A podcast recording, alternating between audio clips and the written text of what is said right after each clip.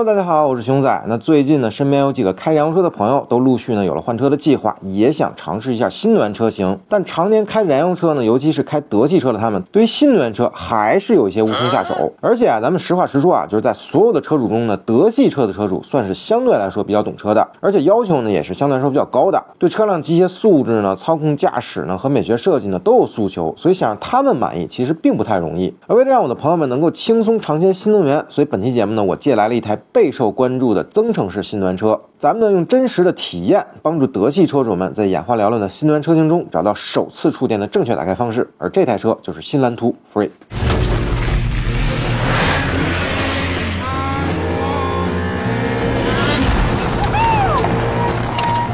我的这些朋友们在选车的时候呢，都挺在乎动力的。那当初买车的时候呢，都是 2.0T 发动机的车型，甭管是大众迈腾的 EA888，还是宝马三系的 B48B20，在当年呢都是相当拿得出手的发动机。那七秒多的百公里加速成绩呢，也还算可以。所以就算要换新能源，德系驾控的灵魂也是绝不能丢的。而我试的这台新蓝图 Free 呢，采用了前后双电机的设计，动力参数呢更是夸张的很，综合功率啊达到了490马力，最大扭矩720牛米。那前不久某权威媒体公布的百公里加速实测成绩仅为四点九三秒，和官方的四点八秒呢很接近了，在同级别车型中呢也是很亮眼的成绩。这样的动力表现呢，德系车主们怎么可能不心动？此外呢，就是德系车普遍拥有一个不错的操控性，这也是很多网友呢一直中意德系车的原因。那新蓝图 Free 在操控方面呢，同样是不会让人失望的。那车辆呢，采用了前双叉臂后多连杆的锁轮独立悬挂设计，并且呢还有空气悬挂的加持，那车辆的底盘呢更上一层楼了。实际开下来呢，这辆车的底盘很好的兼顾了舒适性和操控性，并且呢有着浓浓的德系车的味道。首先是行驶质感很高级啊，那给人一种沉稳厚重的感觉。无论是经过这个坑洼路面呢，还是减速带，那都能非常好的过滤掉多余的震动，给车内驾驶员和乘客呢保留清晰的路感。而如果想要更加激烈的驾驶新蓝图 Free 时呢，可以。切换到这个高能模式，此时呢，空气悬挂会降低，那整个底盘呢开起来会更紧绷一些，对侧倾的抑制呢也会更好一些。那在山路连续过弯呢，也能给人特别足的信心。配合上指向精准的方向盘呢，开起来确实是非常有乐趣的。而新蓝图 Free 呢，不光沿袭了德汽车运动的内核，更兼具新能源车智驾与节能的特点。譬如呢，车辆采用了百度阿波罗的智驾技术方案，配合上十三个高清摄像头、五个毫米波雷达、十二个超声波雷达，让车辆呢做到了真正的眼观六路，耳听八。方和一般的 L2 级自动驾驶相比呢，新蓝图 Free 呢有 L4 技术加持，能实现高效变道、自动识别进出匝道、大车避让、高速智能巡航等功能，带来了更好的一个高阶智驾的体验。那除此之外呢，车辆还有自动泊车、遥控泊车、记忆泊车、智能休息区提醒等功能，可以说在智能驾驶方面呢武装到了牙齿。而且呢，作为一台增程式电动车啊，新蓝图 Free 还没有一般电动车的续航焦虑问题。它的纯电续航里程呢达到了二百一十公里，那综合续航里程呢超过了一千二百公里，而综合油耗呢只需要百公里六点六九升。此外啊，还有一个好消息，现在购买新蓝图 Free，在二十六点六九万元的超值价的基础上呢，可以享受五万三千九百九十九元的优惠。那其中呢有一万五千块钱的年终答谢补贴，剩余的三万八千九百九十九块钱呢是购车权益优惠。具体细节呢，您可以去官网查询。